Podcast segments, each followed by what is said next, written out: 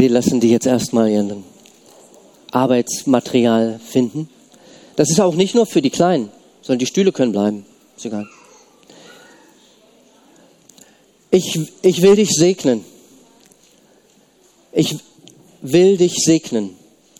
Ein uralter Satz, den ein Mann gehört hat von jemandem, den er nicht kannte. Das ist kein Satz, den er gesagt hat von den ein Mann, einem, ein Mensch, einem anderen Menschen gesagt hat, ich will dich segnen, sondern das ist ein Satz, den ein Gott einem Menschen gesagt hat. Unbekannterweise. Abraham heißt der Mann und der, der es zu ihm gesagt hat, war ein Gott, den er vorher nicht kannte. Eine merkwürdige Ansprache. Na, das Gewusel ist noch ziemlich laut, ne? Aber die schaffen das. Ja, ich bin, ich, das ist meine Aufgabe jetzt. Lass alles gut. Ja, alles gut. Ich mache weiter.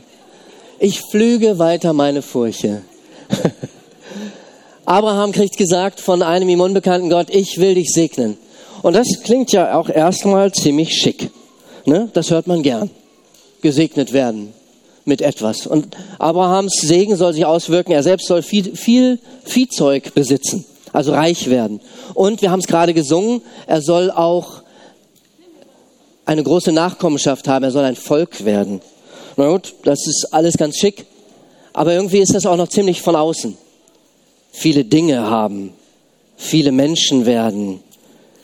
Die Frage, was ist Segen, ist ja tatsächlich so verschieden, wie wir alle sind, dass wir darüber nachdenken. Wir haben hier ein paar Beispiele gehabt in unserer Vorbereitungsrunde dabei gedacht. Ich will es nochmal versuchen, die Frage, was ist Segen, wirklich zu ähm, bearbeiten. Sicher ist, Segen ist immer gut. Segen ist immer gut. Aber es reicht nicht zu sagen, ähm, ich spreche etwas Gutes über dir aus. Dann könnte man auch sagen, ich lobe dich. Du hast was Gutes gemacht, bravo. Oder ein bisschen mehr schon, man könnte sagen, ich spreche etwas Gutes über dir aus, du bist ein Mensch, du hast eine Würde. Aber ist das schon Segen? Ich, wenn ich sage, du bist ein guter Mensch, Nennen vielleicht eher, wir sprechen Gottes Hilfe aus über einem Menschen. Naja, aber mit Hilfe ist das ja auch immer so ein Thema, wenn Gott dann nicht hilft. Also nochmal was anderes.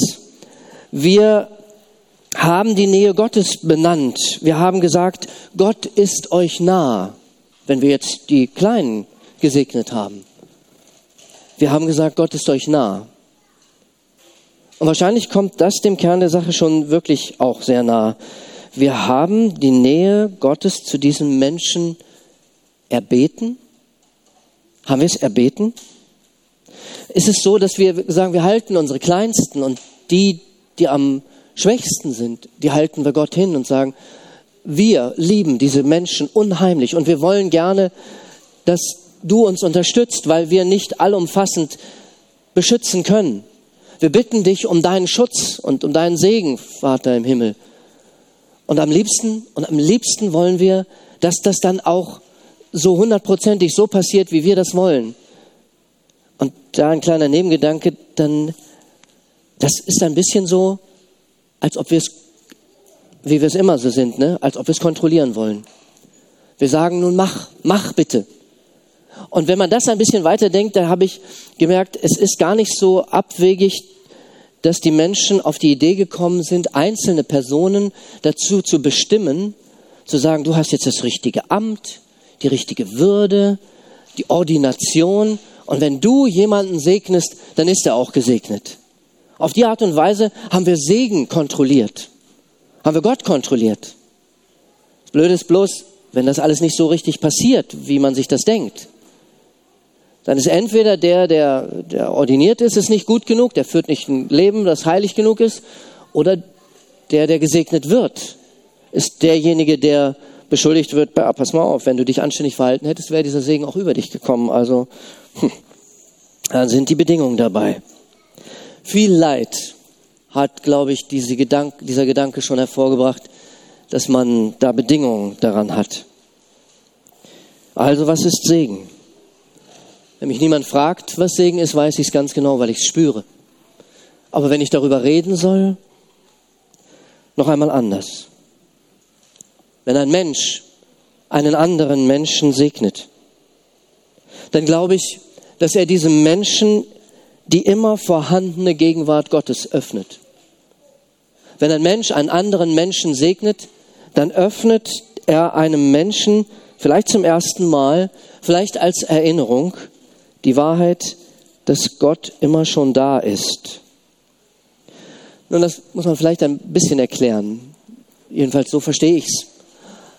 Ähm, ich glaube, dass Gott immer da ist. Mehr als immer da. Immer nah, immer da, sondern dass es viel mehr ist. Sondern ich glaube zutiefst, dass Gott alles, was Schöpfung ist, durchdringt. Gott ist immer und überall da. Wir leben in Gott.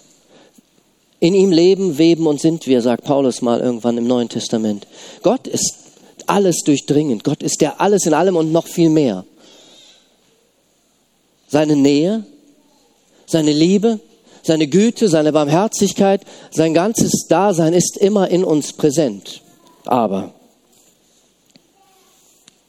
auf der anderen Seite, wir Menschen leben vergessen. Wir leben vergessen von dieser Realität, dass Gott da ist. Manchmal sogar verdrängt, bewusst. Will ich nichts mit zu tun haben. Ich bin mein eigener Herr. Ich will das nicht hören. Unser Leben leben wir ohne Kontakt in den allermeisten Stunden unseres Tages. Ohne Kontakt zu dieser göttlichen Gegenwart in uns. Und wenn ein Mensch betet, nur wenn er nur anfängt zu beten, dann öffnet er sich wieder für diese Gegenwart Gottes. Und wenn ein Mensch einen anderen segnet, dann öffnet er diesem anderen Menschen wieder die Gegenwart Gottes die Güte und die Barmherzigkeit und die Gnade. Und das ist etwas wirklich Großes. Wenn ein Mensch einen Menschen segnet, dann spricht er die Nähe Gottes über diesen Menschen aus. Ich sage über diesen Menschen, was ist. Eine Realität, die da ist. Was unumstößlich ist. Gott ist da. Und wer das hört, der ist aufgefordert, sich zu erheben und sein, in sich hinein das zu, zu spüren und zu sagen, ja, das ist so. Und ich danke dir von Herzen, Vater, dass du da bist. Und wenn Eltern über ihrem Kind Segen ausgesprochen bekommen und das hören, dann ist ihnen damit auch gesagt, beschützt dieses junge Leben, dass es diese Nähe Gottes in seiner in seinem Leben wahrnehmen kann. Beschützt dieses Leben, dass es die Realität der Nähe Gottes wahrnehmen kann.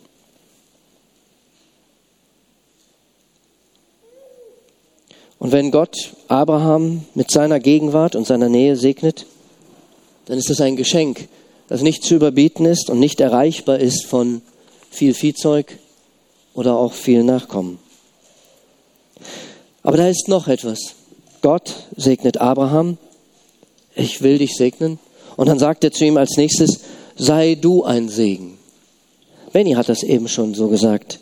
Ähm, ich segnen. Erstmal denkt man ja, es ist alles so, Hauptsache erstmal ich. Es ist schon schwer genug, das bei mir zu behalten. Ja?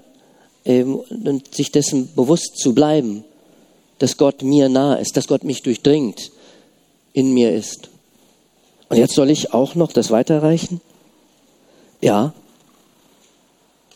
das sollst du. Sei ein Segen für andere. Was du selbst erfahren hast, das gib weiter. Das ist nicht schwer, weil es groß und wunderschön ist. Es sei denn, du hast nichts erlebt und erfahren. Es sei denn, diese Tür ist verschlossen noch in dir. Dann versuch nicht, was weiterzugeben, was du nicht weitergeben kannst. Aber wenn, wenn du etwas erfahren hast, wenn du dich gesegnet weißt von der Güte Gottes, wenn du das erfahren hast, seine Heilung und seine Gnade, die Gegenwart Gottes, dann wirst du überquellen und den Segen weiterreichen. Ich habe ein Zitat dazu gefunden von Dietrich Bonhoeffer. Man muss ja immer irgendwelche Leute haben, die schlauer sind als man selbst, damit man das dann noch ist egal. Wer selbst gesegnet wurde, sagt Bonhoeffer, der kann nicht anders als diesen Segen weitergeben.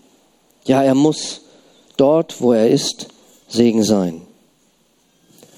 Wisst ihr, und dann ist es doch so, man braucht kein bestimmtes Amt oder eine Ordination oder eine bestimmte Handlung an sich vollziehen lassen, dass man Segensgeber sein kann. Das Einzige, was es braucht, um Segen weiterzugeben, ist, dass man sich selbst als gesegneter Mensch weiß.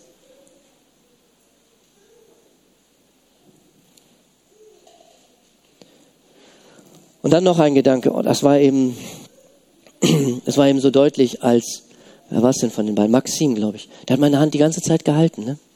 Hat sie einfach festgehalten. Und Segen und Berührung, das war so ein Thema, was, was wir schon gemerkt haben, das ist ganz nah beieinander. Das ist ein bisschen natürlich noch weiter weg von dem Bibeltext jetzt. Segen geht oft zusammen mit Berührung. Und da ist auch, auch wieder ein Satz von Bonhoeffer. Segnen heißt, die Hand auf etwas oder auf jemanden zu legen und zu sagen, du gehörst trotz allem allein Gott. Du gehörst trotz allem allein Gott. Ich mag dieses auch, dieses trotz allem, was da drin steckt, trotz der Unverständlichkeit, trotz der Unsichtbarkeit, trotz der Ansprüche, die andere Kräfte haben, trotz all dem, du gehörst allein Gott, niemand anderem.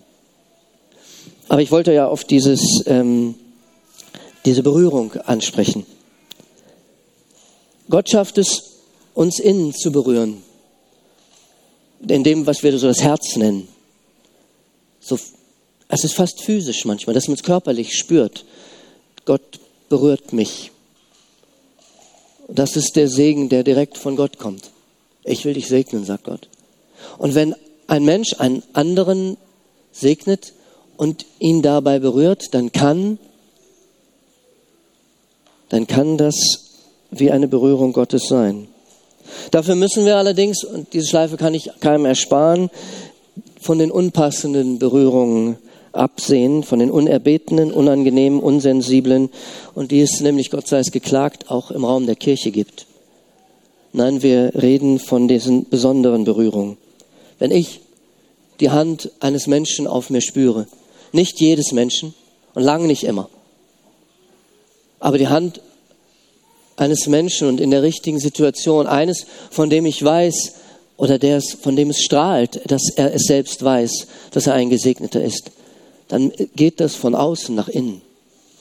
Wenn es auf meiner Hand, auf meinem Kopf oder auch nur, wenn ich die Hand eines anderen Menschen ergreife. Ich taste, ich spüre den Segen Gottes. Das habe ich schon ein paar Mal erlebt, dass Menschen mir das gesagt haben, dass das so war und dass ich das selbst empfangen habe. Meistens ist es über die Hände bei mir wo ich Segen empfange. Nun, ganz zum Schluss, bevor wir gleich ein Musikstück hören. Wir haben gesagt, Gottes Segen ist immer und immer gut, weil es ja die Kraft ist, die das Leben geschaffen hat, die uns geschaffen und die Welt. Und wenn du dich für Gott öffnest, dann ist das eben das, was ins Leben führt, das glaube ich. Aber ich glaube, dass es manchmal nicht sichtbar ist, was alles Segen wird. Dass es manchmal durch Schmerzen geht. Und dass es manchmal durch Tränen geht. Vielleicht war deine Tür zu Gottes Gegenwart in dir ganz lange zu. Vielleicht warst du Gott verloren. Und es tut weh, wenn jetzt alles das sichtbar wird, weil sich die Tür geöffnet hat. Das Lied, was wir jetzt gleich hören, das spricht genau von diesem Schmerz. Und äh, das weiß über die heilige und die heilende Kraft Blessings, heißt das Lied. Und im Refrain heißt es, was wäre, also das auf Englisch und deswegen ein paar Zeilen übersetzt, was wäre, wenn Gottes Segen durch Regen käme? Was wäre, wenn Heilung auch unter Tränen geschieht? Und wenn es tatsächlich noch tausend schlaflose Nächte braucht, bis wir es erfassen können, dass du nah bist. Der Text ist auf der Leinwand. Wer Englisch kann, kann mithören. Da sind noch ein paar mitlesen, da sind noch ein paar herausfordernde Sätze mit dabei. Und für alle anderen, lasst euch mit hineinnehmen in die Musik. Wir sind gesegnet. Amen.